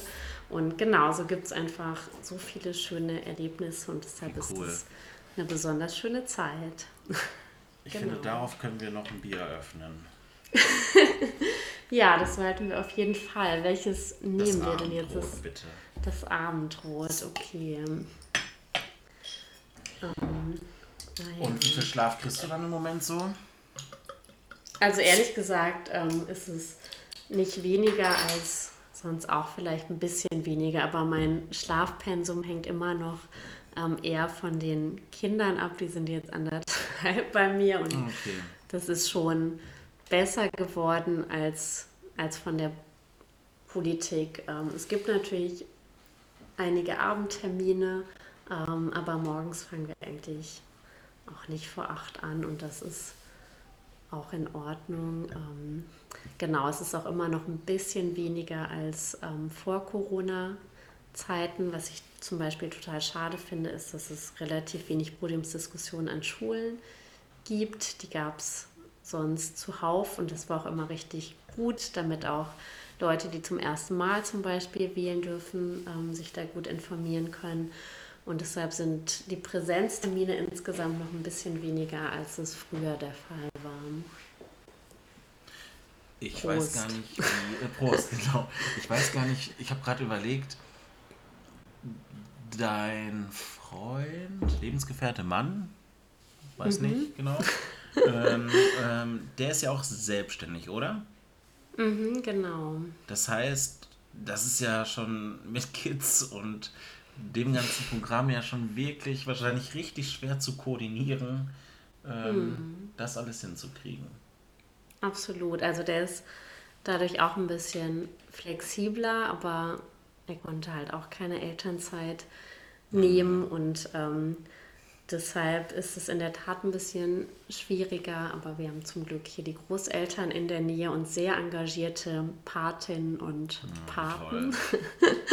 genau, die machen ganz viel und deshalb funktioniert es irgendwie trotzdem immer. Aber ja, du weißt ja auch selber, wir sind ja auch ein bisschen später gestartet, weil eins deiner Kinder dann noch ein bisschen rumgeturnt hat. und ähm, das sind eben keine Maschinen und manchmal muss es dann eben auch, auch vorgehen und dann muss ein Termin vielleicht auch mal, auch mal warten. Manchmal geht es halt einfach nicht anders. Und ähm, ich nehme die beiden manchmal auch ehrlich gesagt mit, ähm, wenn sich das anbietet, zu Terminen, weil ich auch irgendwie zeigen will, dass Kinder auch in der Politik dazugehören und nicht einfach nur wegorganisiert ähm, ja. werden sollten. Und deshalb mache ich das auch ganz bewusst und finde es irgendwie auch ziemlich wichtig. Ja, das, ich glaube auch, dass das, also ich habe das auch schon gemacht, ähm, auch äh, es gibt nichts Besseres, als ein kleines Kind mit in einen ganz unangenehmen Termin zu nehmen, weil einfach alles gebrochen dort ist, was äh, zu brechen gibt. Und ich hatte immer einen Kunden, ähm, das war immer, oh, der war immer sehr tough und äh, hat, hat mich immer, wie man immer so schön sagt, immer komplett ausgezogen, also den letzten Penny noch immer aus einem rausgekramt und ähm, war dann immer auch schon so ein bisschen ähm, rough in seiner Art. Und dann habe ich mal Benjamin mitgenommen und das war der beste Termin meines Lebens dort. so, ne, Was sagt mir das jetzt, wenn wir mal einen Termin haben? Und Kinder ja, dann, dann, dann, dann weißt du sofort Bescheid. ja. okay, so setzt du die ein. Quasi. Ja, genau. Dafür, dafür habe ich sie gemacht. du würdest noch weitergehen. ja, genau. Immer wenn Probleme aufkommen, müssen neue Kinder dazukommen. Nein, jetzt. ähm, ja, aber das ist doch. Ähm, ich finde das auch cool. Schön zu sehen. Auch beim Steuerberater und so war er schon mit. Und das ist einfach, ähm, die Menschen freuen sich darüber und ähm, man selber ähm, man kann es einfach manchmal nicht anders organisieren. Das geht einfach nicht. Und dann genau, ähm, genau, geht es genau. entweder mit Kindern oder gar nicht. Und ähm, ja, dann guckt man, ob sie es gut hin äh, mitmachen können oder nicht. Ne? Genau, also mir hat neulich auch einer, da habe ich Hausbesuche gemacht, hat mir eine zugerufen, nutzen Sie jetzt schon Ihre Kinder? Und habe ich oh gesagt, Gott. nee, aber es ist Samstag und ähm, ich weiß, für manche Männer mag das vielleicht neu sein, aber Kinder mm. verschwinden nicht einfach, wenn Wahlkampf ist und die ja. tut halt samstags auch nicht auf. Ähm, ja, aber sowas gibt es halt dann auch. Ja. Die SPD hat 2017 20 Millionen Euro für den Wahlkampf ausgegeben und die anderen Parteien äh, natürlich äh, ähm, ja, ähnlich viel. Ähm, okay, die also, Zahl kannte ich gar nicht. Also gesagt. ich habe gelesen, dass die CDU, glaube ich, 25 Millionen ausgegeben hat und dann ähm, sind die anderen, die da ein bisschen hinterherhinken. Ähm, und ich frage mich immer, oder mir tun immer diese Plakate überall so weh. Ne? Verstehe mich nicht falsch, freue mich natürlich, wenn ich dich sehe oder so. Ähm, aber da geht mir natürlich immer das Herz auf. Aber ähm, ähm, ich denke immer, ich habe schon seit zehn Jahren gesagt oder noch länger, ähm, ähm, ich wünschte mir immer, dass dieses Geld für diese Plakate einfach, wenn ich, wenn ich eine Partei hätte, dann würde ich einfach öffentlich sagen, Leute, wir plakatieren jetzt hier nicht alles voll, um ein paar Wochen ähm, irgendwie auf Papier zurückzugreifen, das dahin zu hängen, um Gesicht mit einfachen Botschaften ähm, ähm, dahin zu hängen, wie Heimat, nah, gut oder irgendwie sowas. So, oh, das ist interessant, dass die das toll finden. Und ähm, wir spenden lieber das ganze Geld an irgendwelche guten Organisationen. Und das ist mein Wahlkampf weil wir sind gute Menschen. Aber äh, dann haben immer alle gesagt, das funktioniert nicht. Man muss, der Mensch muss siebenmal das Wiedersehen, bevor er das verinnerlicht und sonst was. Aber ich, irgendwie denke ich immer noch, die Politik hat so große Aufmerksamkeit durch die ganzen Medien und sonst was. Also die Inhalte transportieren mir eigentlich nicht die Plakate, sondern die transportieren mir eigentlich nur das Gesicht, wer für mich ja dann hinterher einstehen soll. Und das verleitet, glaube ich, oft zu, wie wenn man im Supermarkt vom äh, Bierregal steht und denkt, ja, ich kaufe jetzt die Flasche, die am schönsten aussieht. Und dann können schlimme Dinge passieren. Endlich eine Biermetapher um, zum ja. Wahlkampf. Yes. Ja, also Mike, ich hoffe, ich enttäusche dich nicht, aber du bist nicht der Einzige und der Erste, der die Idee hat, ähm, das einfach mal öffentlich zu verkünden. Ja, es tut mir leid, ähm, dass man das jetzt einfach mal lässt dachte, und trotzdem. bist du ja auch, ähm, nur was diese Idee angeht. Die war jetzt Vielleicht nicht so zumindest nicht alleinig. ähm, aber es geht da, glaube ich, nicht nur um das Transportieren von Botschaften oder unterschiedlichen Köpfen, sondern ich merke immer und ich mache seit Januar jetzt überall Hausbesuche. Das heißt, ich klingel einfach und sage, hallo, ich bin hier zuständig. Und ich merke, dass eine Wahl erst dann ins Bewusstsein von Menschen rückt, wenn die Plakate hängen, weil das du hast ja zu Recht gesagt, ähm, es gibt so viele Medien etc., aber es gibt eben auch ganz viele Menschen, die keine Zeitung lesen, die nicht jeden Abend die Tagesschau ähm, schauen, die vielleicht auf komischen Seiten auf Facebook unterwegs sind ähm, oder sich natürlich auch seriös im Netz informieren. Ähm, aber viele würden das, glaube ich, nicht so mitbekommen. Man bekommt natürlich eine Wahlbenachrichtigung, ähm, aber ich glaube, so im gesellschaftlichen Bewusstsein kommt es durch die Plakate erst richtig an, weil diese Diskussion, müssen die jetzt sein ähm, oder nicht, die gibt es immer wieder, die gibt es auch immer zu jeder Wahl neu und ich kann total gut verstehen, so was du gesagt hast.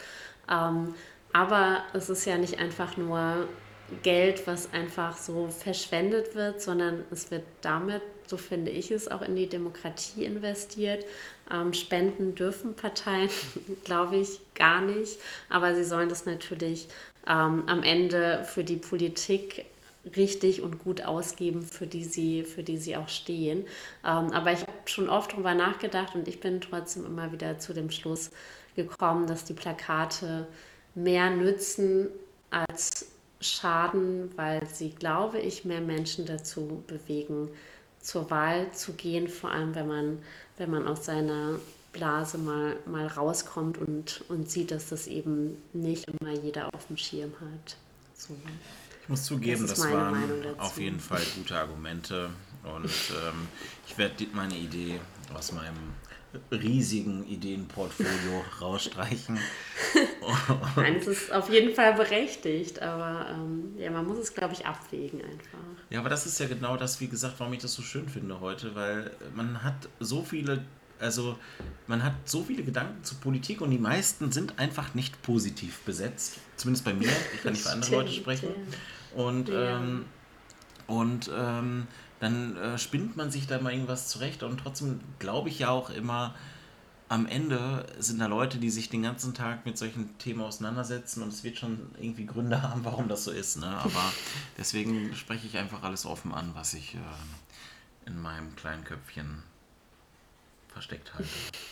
Das ist ja auch gut so, das sollte sowieso jeder machen. Also so eine beliebte Frage ist ja auch immer, warum sitzen im Plenum in Düsseldorf oder in Berlin, warum sitzen da immer so wenig Leute, wenn ähm, Phoenix oder andere übertragen? Hast du dir die mhm. auch schon gestellt oder? Ähm, nee, ich finde es immer sehr reißerisch. Diese, ich habe das auch schon bei der Heute Show oder so, so 49 Mal gehört. Ja, ähm, ja, wurde ja abgestimmt, aber war ja gar keiner da. Oder hier, die Angela Merkel schläft gerade oder hier und da und so. Also, so, das, ist natürlich, das ist genauso wie mit diesem Lachen von Armin Laschet im Wahlkampf, wo du, wo du einfach denkst, so, wie mhm. kann man so dumm sein? Und gleichzeitig denkt man so, ich lache auch auf Beerdigungen, so, weil der Mensch einfach auch in Situationen manchmal damit umgeht, aber in, in einem politischen Amt, ähm, in einer äh, Wahl, ähm, in so einer Situation, ähm, dann, klar wird man zerrissen irgendwie, aber am Ende ist dieser Mensch einfach auch einfach ein Mensch, so, und vielleicht, ähm, jeder stimmt. geht auch anders mit solchen Situationen um, aber es ist halt ein politisches Amt am Ende, ne?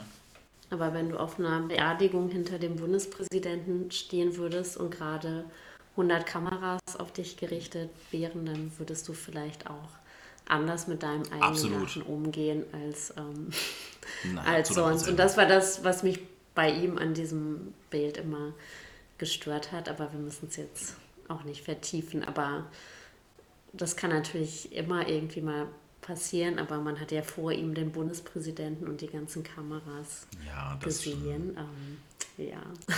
Armin, das geht besser. Aber genau, Armin. Aber der ähm, hat ja auch dafür die Verantwortung am Ende übernehmen müssen. Nicht nur ja. dafür, mir hat er dann richtig leid getan, als am Wahltag auch noch rauskam, dass er den Wahlzettel falsch rumgefaltet oh. hatte und ja.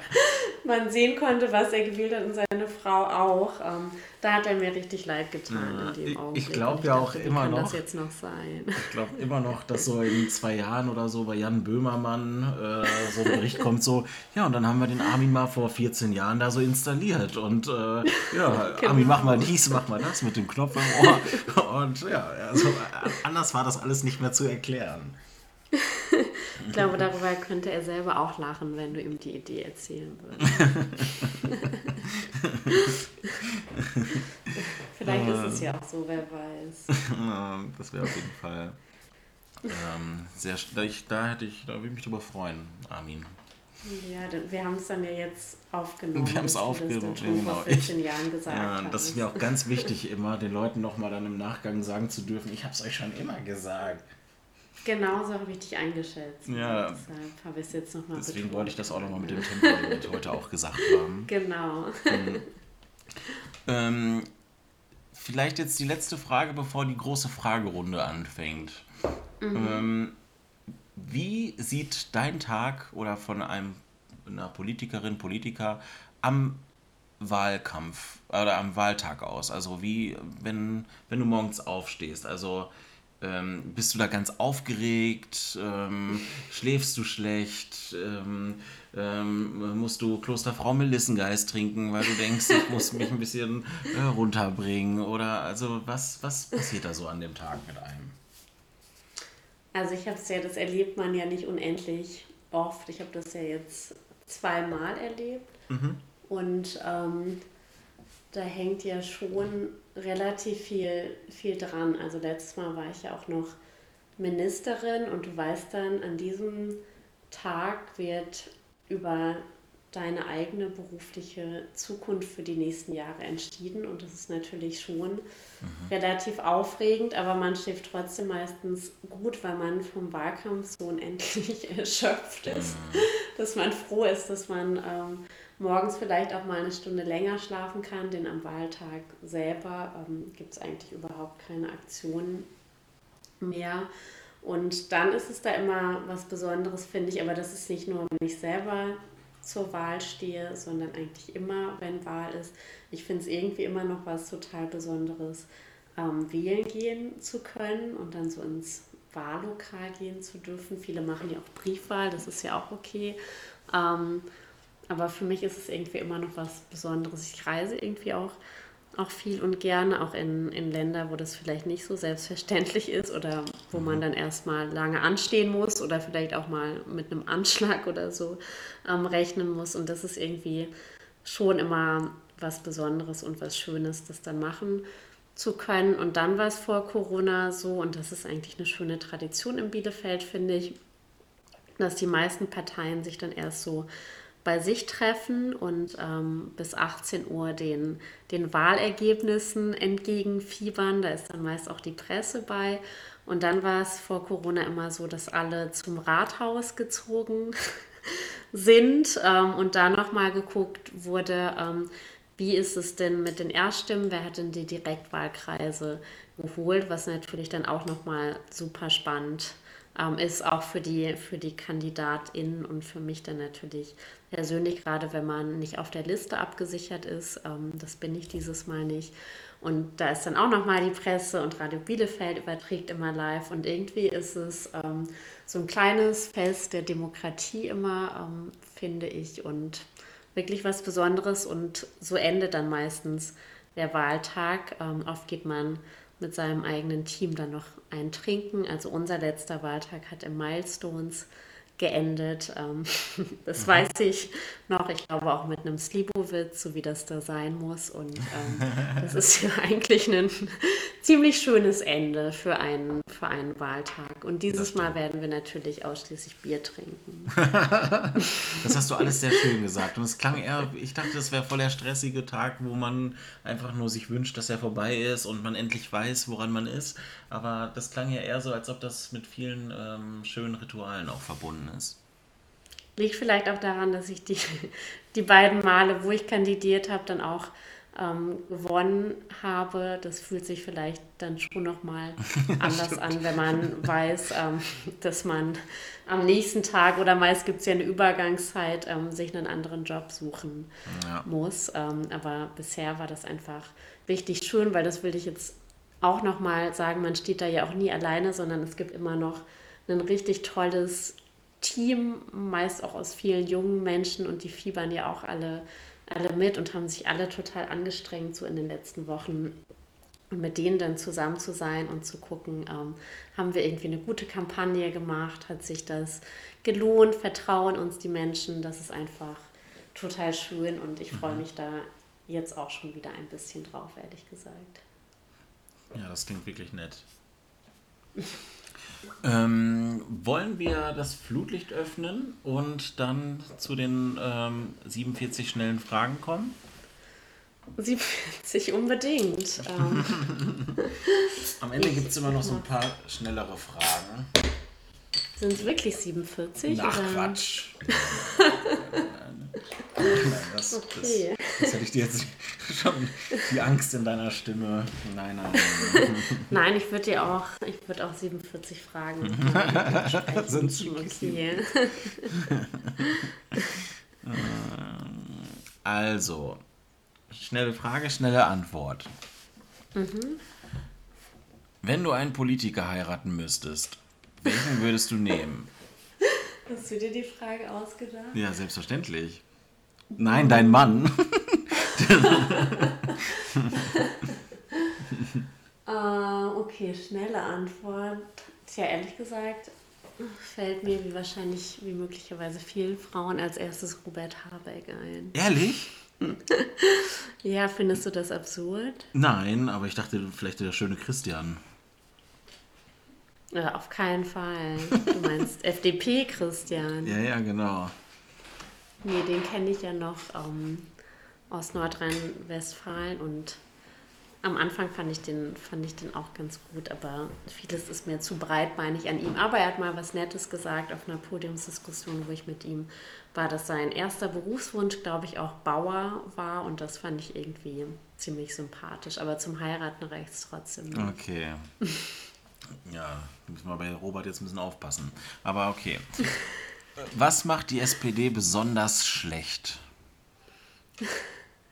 Ähm, sie hat eine Zeit lang, glaube ich, nicht gut genug ähm, eine erfolgreiche Politik kommuniziert. Also nicht so, dass das, was sie getan hat, auch wirklich bei den Menschen angekommen ist.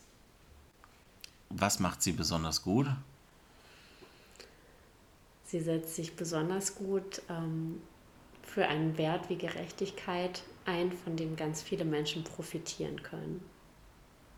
Würdest du die Fahne des Hermannslaufs an der Sparrenburg hissen? Ja, ich habe auch davon gelesen und habe nicht so ganz verstanden, was das Problem ist, wie beim Tempolimit. Also da wage ich es jetzt mal, mich gegen meinen eigenen Oberbürgermeister zu stellen. Ja, ich würde sie hissen. Okay. Welches ist ähm, in Bielefeld das schönste Stadtteil? Oder der schönste Stadtteil? Hm, Ich wohne ja jetzt im Bielefelder Westen und ähm, finde den ehrlich gesagt sehr schön, aber bin auch viel gerade im Osten unterwegs und ähm, der gewinnt auf jeden Fall immer mehr dazu. Welches ist der hässlichste? Also in meinem Wahlkreis gibt es auf jeden Fall keinen hässlichen Stadtteil. Einigen wir uns auf Sennestadt. ähm, Wein oder Bier? Ähm, ehrlich gesagt muss ich dir jetzt gestehen, ich trinke auch Wein gerne, ähm, aber es kommt natürlich aufs Bier an. Und ähm, wenn es sich um die Biere handelt, die wir heute Abend getrunken haben, dann kann es nur Bier geben. Dann ist mir natürlich, als ich jetzt wochenlang recherchiert habe und ich natürlich auch dann viel gegoogelt habe, aufgefallen, dass du viele verschiedene Frisuren ausprobiert hast. Und da wollte ich fragen, welche war denn für dich die beste? Ja, das muss ich jetzt mal erklären, denn das ist die am häufigsten gestellte Frage im Wahlkampf. Wirklich? Was ist mit der Haarfarbe? Ähm, und ich hatte die vorher immer, ich hatte vorher immer so blonde Strähnen und dann hatte ich gelesen, in der Schwangerschaft soll man die Haare nicht mehr färben. Und das ist jetzt meine Naturhaarfarbe. Und ähm, das ist die Erklärung. Also wenn es jetzt Leute hören und sich fragen, und das tun viele, warum sieht das jetzt auf den Plakaten anders aus? Dann ist das die Erklärung und für das Bild haben die mir die Haare noch so ein bisschen lockig gemacht, aber es war jetzt ansonsten dann waren sie auch mal kurz und lang und wellig. Ja, das stimmt. Ehrlich gesagt, also das mit den Haaren ist Pony. schon, ist schon so, ein, so ein Thema, weil immer wieder Leute daran rumgemäkelt haben Wirklich? an meinen Haaren. Ich fand die eigentlich immer ganz okay, aber ich dachte dann lange Zeit, der ist wirklich irgendwie was mit denen nicht in Ordnung und ähm, ja, total. Jetzt lasse ich die einfach so, wie sie sind und lasse da keinen mehr dran rummeckern. Okay. Was ist verstaubter? Unser Bildungssystem oder Gerd Schröder?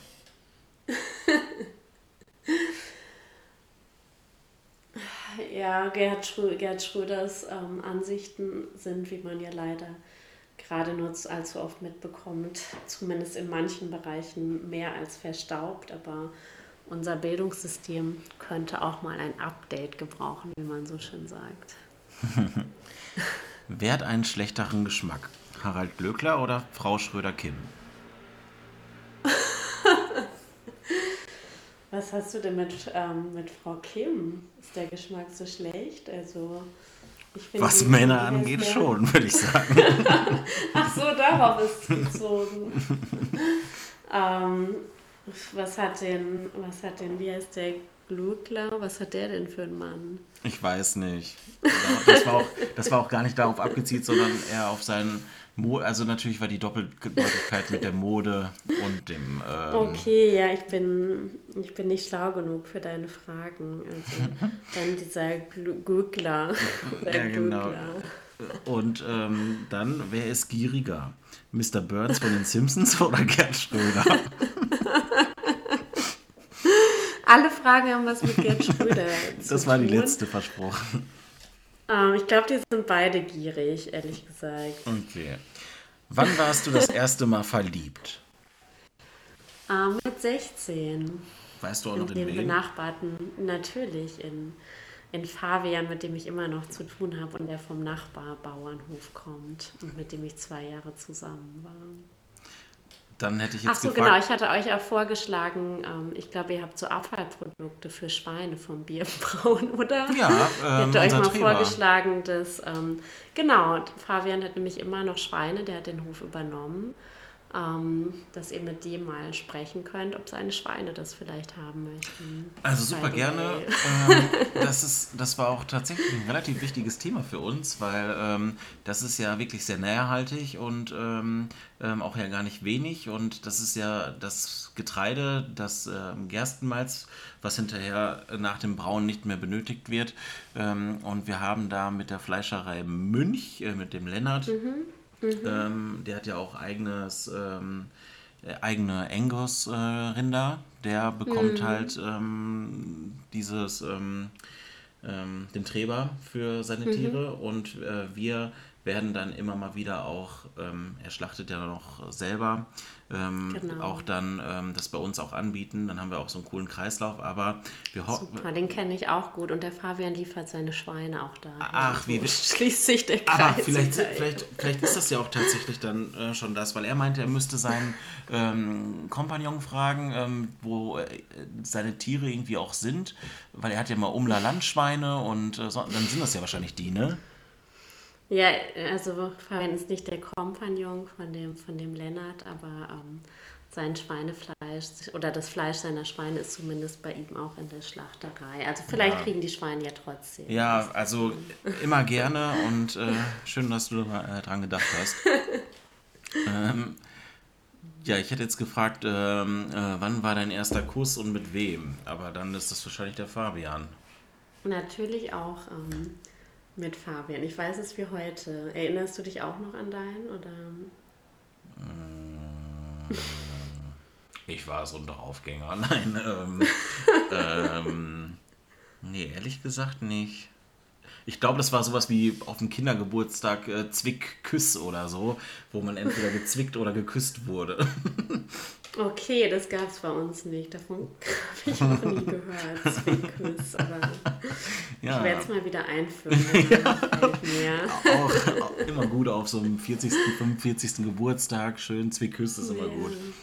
Ja, das probiere ich mal aus, ob das gut ankommt. Und aber du weißt es tatsächlich noch? Genau, bei uns war das, wir waren zusammen in der Landjugend und es war auf einer Landjugendparty. Hm, guck. Das ist meine Jugend, ja. Sowas vergisst man nicht, aber wo du deine, welche 435.000 Meetings du irgendwann mal hattest, das wirst du hinterher wahrscheinlich äh, relativ schnell alles vergessen haben, ne? Das, das weiß ja mein Kalender. Das stimmt, das stimmt. ähm, deine Lieblingsband?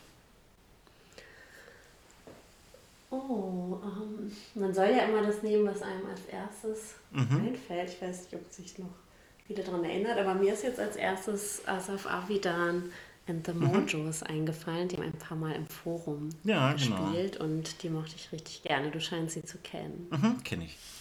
Dein Lieblingslied? Ähm, ich höre ja wirklich sehr gerne Musik, ähm, aber ich habe, glaube ich, zu viele Lieblingslieder, um jetzt. Ja, das ist tatsächlich auch wirklich schwer, finde ich. zu nehmen. Ja, ich weiß nicht, ob eins bei meinem ersten Kurs lief, was ich jetzt nennen könnte, aber auch das fällt mir nicht mehr ein. ähm, nee, spontan habe ich jetzt kein eines okay. Lieblings. So. Liest du gerne oder liest, liest du lieber Bücher oder freust du dich lieber auf einen Netflix-Abend?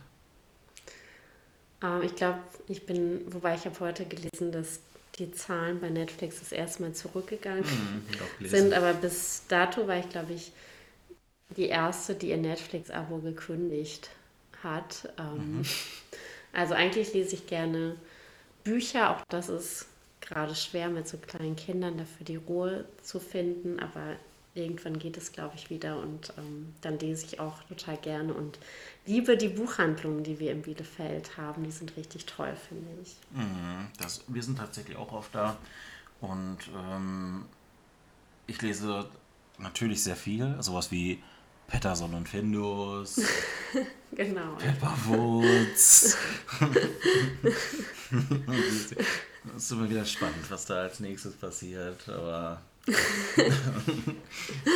man wiederholt sich oft. Ähm, ja, das ist Aber so. deshalb braucht man einfach für seine Kinder auch viele unterschiedliche Bücher, um zu hoffen, dass sie sich dann nicht nur für zwei interessieren, um selbst auch ein bisschen Abwechslung zu haben. Ja, heute Abend hat er sich, er darf sich jeden Abend was aussuchen und dann ähm, nach dem Abendbrot lesen wir das zusammen und er mhm. hat sich mhm. heute meinen Körper ausgesucht oder sowas. Das ist halt wirklich so ein ähm, ziemlich spezielles Buch, wo dann der ganze Körper erklärt wird, aber wirklich eher schon sehr anatomisch alles, aber extra für Kinder gemacht. Und ja. ähm, dann so, ja, Nerven, Nerven, was sind denn Nerven? Ja, dann will ich gerade anfangen, ach, ich weiß es wieder. Die, sind, die gehen durch den Körper und dann spürt man Sachen und so. Also schon wirklich fantastisch immer. Ja, ich glaube, ich habe das beim Kronenschauer gesehen, das Buch. Hm. Dafür sind meine, glaube ich, noch zu klein, aber wenn du das jetzt empfiehlst, dann werde ich das irgendwann mal besorgen. Die waren ja gerade auch so viel in der Presse. Genau, ne? ja. Die werden leider hier weg gentrifiziert. Mhm. Um, da habe ich auch noch versucht, was zu machen, aber das ist offensichtlich ziemlich schwierig. Nicht möglich. Ein Porsche-Fahrer versucht sie da rauszudrängen, dem das Tempolimit wahrscheinlich auch nicht interessiert. Ja, das ist, also Freunde von mir haben ähm, in der Melanchthonstraße gewohnt. Die Wohnung, mhm. ähm, da mussten die da raus, weil die verkauft wurde. Ähm, die wollten die nicht kaufen ähm, oder konnten nicht, ich weiß es nicht, für 90.000 Euro. Mhm. Dann wurde ein neues Laminat reingelegt, einmal gestrichen und dann äh, war, das, äh, die, war die Wohnung für 330.000 Euro in, ähm, inseriert. Und du denkst einfach nur so, Leute, das ist einfach, das ist einfach nicht wahr ja, ja, das ist schon, ist schon ziemlich krass. Und ähm, für Mieterinnen und Mieter gibt es ja auch schon politische Instrumente. Da müssen wir, glaube ich, gucken. Also bei, bei sowas wie Eigenbedarf oder so zu kündigen ist ja jetzt schon schwieriger. Und es gibt ja auch eine Mietpreisbremse. Aber beim Kronklauer ist mir auch nochmal klar geworden, dass wir auch schauen müssen, ähm, dass man sowas auch für kleinere Läden und kleinere Gewerbetreibende hat, weil es kann ja nicht sein, dass auch die irgendwie an den Stadtrand gedrängt werden, ähm, nur weil da so Heuschrecken kommen, hat Franz Müntefering die ja mal genannt, ähm, die dann glauben, sie müssten sich da einfach nur selbst bereichern und ähm, ja. können da irgendwas Neues, Hippes reinsetzen. Genau. Die letzte Frage. Christina, Ansgar Brinkmann hatte 38 Trainer in seiner Profilaufbahn. Glaubst du, er hatte mehr Trainer oder mehr Frauen? Das ist ja wohl ziemlich klar, oder? ich glaube, jeder ähm, der sich für Ansgar Brinkmann interessiert, und das sind ja viele, kann die Frage auch so für sich beantworten. Also mit seiner Aussage zur Uni und dem Supermarkt. Ja, genau. genau. Muss man. Aber ich mag Ansgar Brinkmann ehrlich gesagt sehr und will hier auch nochmal sagen, ähm, Ansgar interessiert sich richtig für Politik und immer wenn ich ihn mal auf dem Sigi treffe, ähm, dann gibt es ganz viel, was ihn bewegt und wir sprechen dann über Politik und ich finde das richtig gut. Also in seinem Leben geht es nicht nur um Fußball und nein. Frauen. Ähm. Nein, nein, also ich habe äh, Ansgar letztes man kann Jahr auch gut mit ihm diskutieren. Wirklich auch sehr oft getroffen und ähm, ähm, da durfte ich ihn auch mal ein bisschen intensiver kennenlernen und ähm, ich mag einfach die Frage, weil ich sie lustig finde, aber äh, ich habe ihn da auch als sehr netten Mensch und auch weltoffenen Menschen kennengelernt, der genau. auch sich gar nicht viel, also Fußball ist natürlich irgendwie Teil seines Lebens, aber das ist jetzt auch nicht so, dass er die ganze Zeit über Fußball quatscht, ne? Nee, also er ist da super reflektiert und ähm, ich spreche immer total gerne mit ihm über politische mhm. Dinge und hoffe, dass ich ihn diesen Sommer noch das ein oder andere Mal treffen werde. Er wird auf jeden Fall mit seinem Longboard über den Sigi fahren, da sind wir uns doch ziemlich sicher, oder? Darauf ist Verlass auf jeden Fall. darauf, wenigstens ist darauf noch Verlass, das stimmt. Genau, in der genau. Welt, in der wir leben. Nein, wir haben jetzt anderthalb Stunden gequatscht, Christina. Ähm, es hat mir wirklich sehr viel Spaß gemacht. Ich hoffe, dir auch. Total, und, ja. Und hoffe, dass du äh, deine Abendplanung für heute nicht bereust. Und ähm, möchte dir auf jeden Fall viel Glück wünschen und deinem Team ähm, ähm, ja, für den ja, Rest des Wahlkampfs und ähm, ähm, hoffe, dass wir uns demnächst mal wieder hören, wiedersehen. Ich würde mich freuen, ähm, Mike. Ich fahre ja ab und an ähm, bei euch vorbei und sehe dann die Fortschritte, was immer richtig schön ist. Mhm. Ich hätte mir keine, kein besseres Abendgespräch wünschen können und dann noch ähm, mit so einer tollen Bierbegleitung. Danke dafür. Ähm, mir jetzt auch richtig viel Spaß gemacht. Eigentlich sind wir ja jetzt schon zweieinhalb Stunden zusammen. Passt. Da hast du recht. ähm, aber es war die ganze Zeit sehr, sehr kurzweilig und ähm, ich bin mir sicher, auch von euch hört und schmeckt man noch ganz viel. Da freue ich mich auf jeden Fall drauf und auf unser Wiedersehen natürlich auch. Perfekt. Dafür werden wir sorgen und ähm, würde sagen, euch allen auch einen schönen Abend und dir natürlich auch, liebe Christina. Vielen Dank. Bis bald. Tschu, tschu. Tschüss.